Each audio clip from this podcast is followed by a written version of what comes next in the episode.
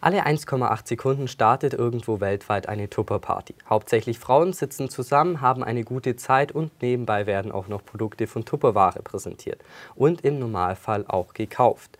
Aber woran liegt das eigentlich? Warum kann eigentlich kaum einer von einer Tupper-Party nach Hause gehen, ohne eine Bestellung abgegeben zu haben?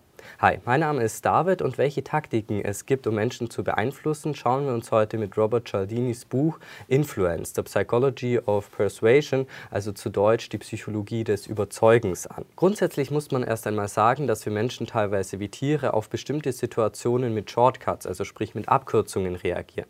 Wir ziehen also nicht alle Informationen in Betracht, sondern reagieren nur auf eine bestimmte Eigenschaft der Informationen, die uns zur Verfügung stehen. Cialdini nennt dieses Verhalten Click and Run. Dieses Verhalten mag zwar besonders in unserer heutigen, schnelllebigen Welt sehr effizient sein, erhöht aber auch die Fehlerrate. Mit diesen Shortcuts reagieren wir beispielsweise auch, wenn uns jemand nach einem Gefallen fragt. Wir reagieren dann auf ganz bestimmte Informationen, die uns als Trigger dienen. Und diese Trigger kann man natürlich auch ganz bewusst beeinflussen. So können Immobilienmakler einem beispielsweise erst einmal ein paar unattraktive Wohnungen zeigen, bevor man zu etwas Attraktiverem kommt. Das Ergebnis ist dann, dass die Wohnung noch attraktiver scheint, als wenn man sie zuerst gezeigt bekommen hätte. Insgesamt beschreibt Cialdini sieben Faktoren, die bei der Beeinflussung eine Rolle spielen. Und der erste Faktor ist das Prinzip der Gegenseitigkeit. Wenn uns jemand etwas schenkt oder uns einen Gefallen macht, dann fühlen wir uns moralisch dazu verpflichtet, uns zu revanchieren. Deshalb sagen Menschen eher Ja zu einer Bitte, wenn man ihnen vorher einen Gefallen oder ein kleines Geschenk macht. Besonders gut funktioniert diese Taktik, wenn das Geschenk, der Gefallen oder der Service personalisiert ist. Genau dieses Prinzip wird auch bei Tupper-Partys angewendet. So gibt es beispielsweise Spiele und man hat die Möglichkeit, Preise zu gewinnen. Aber es wird natürlich sichergestellt, dass jeder auch ein Geschenk bekommt, bevor es dann ans Kaufen geht. Und im Normalfall wird man auch mit Speis und Trank versorgt. Es gibt aber auch eine Abwandlung von diesem Prinzip. Cialdini nennt sie Rejection then Retreat Technik oder Door in the Face Technik. Bei diesem Prinzip startet man zuerst mit einer extremen Bitte, von der man eigentlich schon weiß, dass sie ganz sicher abgelehnt wird. Und dann kommt man mit seiner eigentlichen Bitte Bitte, die nicht ganz so extrem ist. Wie effektiv diese Technik funktioniert, hat Cialdini in Experimenten herausgefunden. Dabei wurden College-Studenten gefragt, ob sie jugendliche Straftäter für einen Tagestrip in den Zoo begleiten würden, und zwar ohne dafür bezahlt zu werden. Wie nicht anders zu erwarten, lehnte die Mehrheit, nämlich 83 Prozent, ab. Wenn man die Door-in-the-Face-Technik anwendet, dann sieht das Ergebnis schon bedeutend anders aus. Dabei wurden andere College-Studenten zuerst gefragt, ob sie zwei Stunden pro Woche jugendliche Straftäter betreuen möchten, und zwar für mindestens zwei Jahre. Alle lehnten hier ab. Als sie dann allerdings nach dem Tagestrip gefragt wurden, verdreifachte sich die Akzeptanzrate von vorher 17 auf jetzt 50 Prozent. Wie kann man sich vor dieser Technik schützen? Natürlich könnte man jetzt einfach hergehen und alle Geschenke oder Gefallen von anderen Menschen ablehnen, um nichts zurückgeben zu müssen. Eine bessere Lösung wäre es aber zu versuchen, Tricks zu durchschauen. Und wenn man einen Trick durchschaut hat, dann muss man sich auch gar nicht schuldig fühlen, etwas zurückzugeben. Das zweite Prinzip, nämlich Sympathie, lässt sich eigentlich ganz einfach zusammenfassen fassen. Und zwar kaufen wir Menschen eher etwas oder stimmen eher einem Gefallen zu, wenn wir die andere Person mögen. Aber was führt eigentlich dazu, dass man jemanden mag? Ein wichtiger Punkt ist äußerliche Attraktivität. Wir mögen also eher Menschen, die gut aussehen oder gut gekleidet sind. Und laut dem Halo-Effekt verbindet man mit diesen Menschen dann auch andere Eigenschaften, wie zum Beispiel Intelligenz. Außerdem mögen wir Menschen, die ähnlich sind wie wir, also sei es beispielsweise durch den gleichen Lebensstil, die gleiche Meinung oder Persönlichkeitsmerkmale. Und wir mögen mögen es, Komplimente zu bekommen, auch wenn diese vielleicht gar nicht wahr sind. Ein weiterer Punkt ist, dass wir Dinge mögen, die uns vertraut sind und oft Angst vor Dingen haben, die wir nicht kennen. So geht man beispielsweise eher immer ins gleiche Restaurant, anstatt ein neues auszuprobieren. Und wir mögen Menschen, die mit uns und nicht gegen uns arbeiten. Gerade an einem gemeinsamen Ziel zu arbeiten, kann sehr wirkungsvoll sein. Außerdem kommt es auf die Assoziationen an. Also das gilt sowohl für negative als auch für positive Verbindungen und das beeinflusst, wie wir Menschen über uns und andere andere denken. So möchte beispielsweise jeder Teil einer siegreichen Mannschaft sein, weil das das soziale Ansehen steigert. Allerdings distanziert man sich eher vor einer Niederlage, was sich dann auch in der Sprache bemerkbar macht. So heißt es beispielsweise nicht mehr wir haben gewonnen, sondern sie haben verloren, anstatt wir haben verloren. Sympathie ist auch einer der wichtigsten Punkte für den Erfolg von Tupperpartys. Man kauft nämlich nicht von irgendjemandem, sondern von einem Freund oder Bekannten. Und das sorgt natürlich zum einen für Vertrauen, kann aber auch dazu führen, dass man einen gewissen Kaufzwang verspürt. Der dritte Punkt ist soziale Bewährtheit. Also das bedeutet ganz einfach, alle machen es, also mache ich es auch. Es ist also eine Art Herdenverhalten, das unser eigenes Handeln und Verhalten beeinflusst. Gerade wenn wir uns unsicher sind, dann achten wir darauf, was andere Menschen machen und sehen dann ihr Verhalten als das Richtige an. Dabei spielt auch eine Rolle, wie viele Menschen dieses Verhalten an den Tag legen. Je mehr, desto sicherer sind wir, dass dieses dieses Verhalten auch richtig ist. Bleibt man in der Fußgängerzone beispielsweise einfach stehen und starrt in den Himmel, dann werden das einem wahrscheinlich nicht so viele Menschen nachmachen.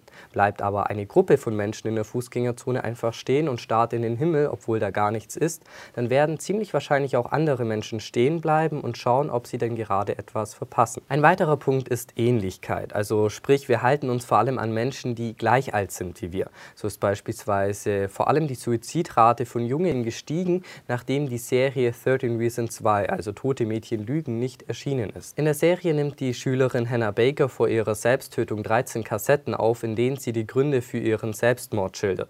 Und obwohl die Serie wichtige Themen wie beispielsweise Mobbing, Gewalt oder auch sexuelle Belästigung aufgreift, könnte es gerade bei jungen, instabilen Menschen zu Nachahmungstaten kommen. Den großen Fehler, den man bei sozialer Bewährtheit machen kann, ist die Häufigkeit zu beschreiben, in der ein unerwünschtes Verhalten auftritt. Und zwar in der Absicht, dass dieses Verhalten dann geändert wird. Allerdings ist eigentlich eher das Gegenteil der Fall, denn wir Menschen fühlen uns dann eher in diesem Verhalten bestätigt. Denn wenn es alle machen, dann ist es ja normal. Würde man beispielsweise an einer Fußgängerampel ein Schild aufhängen, auf das man schreibt, wie viele Menschen über eine rote Ampel gehen, dann würden es wahrscheinlich eher mehr Menschen machen, anstatt weniger. Denn wir fühlen uns dann in unserem Verhalten bestätigt und wenn es ja alle machen, dann kann ich es ja auch machen. Allerdings sollte man sich bewusst machen, dass die anderen Personen vielleicht auch nur das Verhalten kopieren und selbst vielleicht auch gar keinen Plan haben. Fängt beispielsweise auf der Tupperparty jemand an, ein bestimmtes Produkt zu kaufen und die anderen Menschen kaufen es auch, dann muss es es ja gut sein und ich brauche es auch. Also so zumindest der Gedanke. Vielleicht hat die erste Person das Produkt aber auch einfach nur deshalb gekauft, weil sie sich dazu verpflichtet gefühlt hat, irgendetwas zu kaufen. Beim vierten Punkt geht es um Autoritäten, denn wir Menschen neigen dazu, Autoritätspersonen zu folgen. Denn schon von klein auf wird uns beigebracht, dass Gehorsam gegenüber Autoritäten gut und Ungehorsam schlecht ist. So haben Studien beispielsweise gezeigt, dass Krankenpfleger oft die Anweisungen des Arztes gar nicht hinterfragen, obwohl sie theoretisch wissen müssten, dass die verschriebene Behandlungsmethode sehr fraglich ist. Aber der Arzt ist ja der Experte und der muss es wissen. Wichtig ist hier vor allem auch die Kleidung, denn wir sind eher dazu geneigt, Menschen im Anzug oder in einer Uniform etwas Kleingeld für die Parkuhr zu geben, als jetzt jemandem, der normal gekleidet ist. Autoritäten spielen auch bei Tupperpartys eine wichtige Rolle. So ist beispielsweise die Sicherheit und Qualität der Produkte von Experten zertifiziert und natürlich treten auch die Gastgeber gewissermaßen als Tupperware-Experten auf. Welche extremen Ausmaße das annehmen kann, zeigt das Milgram-Experiment. Dabei wurden durchschnittliche Versuchspersonen als Lehrer eingesetzt, die einem Schüler bei jeder falschen Antwort einen Stromschlag verpassen sollten. Angewiesen wurden sie dabei von einem Versuchsleiter und die Stärke des Stromschlages wurde bei jeder falschen Antwort erhöht. Allerdings waren dabei sowohl der Versuchsleiter als auch der Schüler Schauspieler. Die Schmerzen waren also natürlich nicht real. Das wussten die Kandidaten allerdings nicht und obwohl der Schüler irgendwann mal flehte aufzuhören, machten die meisten Kandidaten weiter mit den Stromschlägen Stromschlägen, weil sie vom Versuchsleiter dazu angewiesen wurden.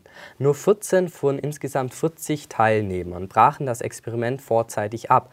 Der Rest machte bis zur angeblichen Maximalstärke von 450 Volt weiter. In einer Abwandlung des Experiments kam der Versuchsleiter der Bitte des Schülers nach und forderte vom Lehrer aufzuhören.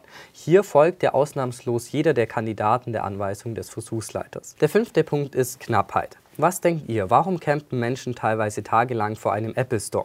Natürlich kann es dafür ganz viele verschiedene Gründe geben, aber einer ist sicherlich auch, dass die Menschen Angst haben, dass das Produkt bereits ausverkauft sein könnte, wenn sie dann an der Reihe sind. Wir Menschen messen etwas, das weniger verfügbar ist, einen höheren Wert zu. Unternehmen können sich das zunutze machen, indem sie das Angebot künstlich verknappen, also beispielsweise durch eine limitierte Anzahl oder durch einen Countdown, der uns zum sofortigen Bestellen drängt. Ein Grund dafür ist die Verlustaversion, die Daniel Kahnemann in seinem Buch Schnelles Denken, langsames Denken beschreibt. Denn wir Menschen möchten eher Verluste vermeiden, als Gewinne einzufahren. Und wenn ein Produkt weniger verfügbar ist, dann verlieren wir in gewisser Weise auch die Freiheit, es zu kaufen. Und dadurch wollen wir es nur noch umso mehr. Außerdem sehen wir Knappheit auch als Qualitätsindikator an. Wenn ein Produkt schnell ausverkauft sein könnte, dann muss es ja gut sein. Dieses Prinzip machen sich auch Tupperpartys zunutze. Und zwar durch einzigartige Vorteile und Angebote, die nicht lange verfügbar sind. Der sechste Punkt ist Commitment und Konsistenz. Hier geht es also darum, dass wir uns konsistent mit unseren Worten, Taten, Überzeugungen und Eigenschaften verhalten. Sobald man mal eine Entscheidung getroffen hat oder einen gewissen Standpunkt eingenommen hat, wird man persönlich und zwischenmenschlich unter Druck gesetzt, sich auch konsistent mit dieser Verpflichtung zu verhalten. Am besten wirkt dieses Prinzip übrigens, wenn die Verpflichtung aktiv, öffentlich, mühevoll und freiwillig ist. Bei Tupperpartys wird beispielsweise den Teilnehmern schon relativ früh ein Commitment zu Tupperware entlockt, indem die Teilnehmer die Vorteile und Nutzen von Tupperware-Produkten beschreiben, die sie bereits nutzen. Der siebte und letzte Punkt ist Zusammengehörigkeit. Menschen sagen jemandem nämlich eher zu, wenn sie ihn als ein von sich betrachten. Cialdini nennt das Venus. Und dieses Gefühl der Zusammengehörigkeit oder der Gemeinschaft kann durch viele verschiedene Faktoren ausgelöst werden. Also beispielsweise durch die gleiche Herkunft, durch die gleiche politische oder auch religiöse Einstellung oder auch durch die Sprache oder aber natürlich auch durch die gleichen Gene, also sprich in der Familie. Es sind aber auch noch ganz andere Faktoren denkbar. Beispielsweise kann ein Zusammengehörigkeitsgefühl auch dadurch entstehen, indem man den gleichen Feind hat oder gemeinsam ein emotionales Erlebnis durchmacht, wie beispielsweise im Krieg.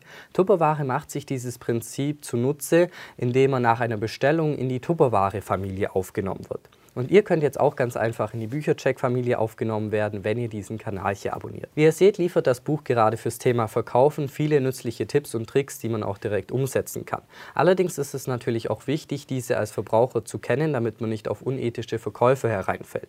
Also für mich war das Buch in vielerlei Hinsicht ein Augenöffner. Soweit ich weiß, gibt es allerdings leider noch keine deutsche Ausgabe der überarbeiteten Version. Robert Cialdini hat sein Buch nämlich von früher sechs auf jetzt sieben Prinzipien erweitert und auch sonst noch einige Änderungen vorgenommen. Deshalb lohnt es sich momentan auf jeden Fall, die englische Version zu lesen. In diesem Sinne vielen Dank fürs Einschalten und bis zum nächsten Mal.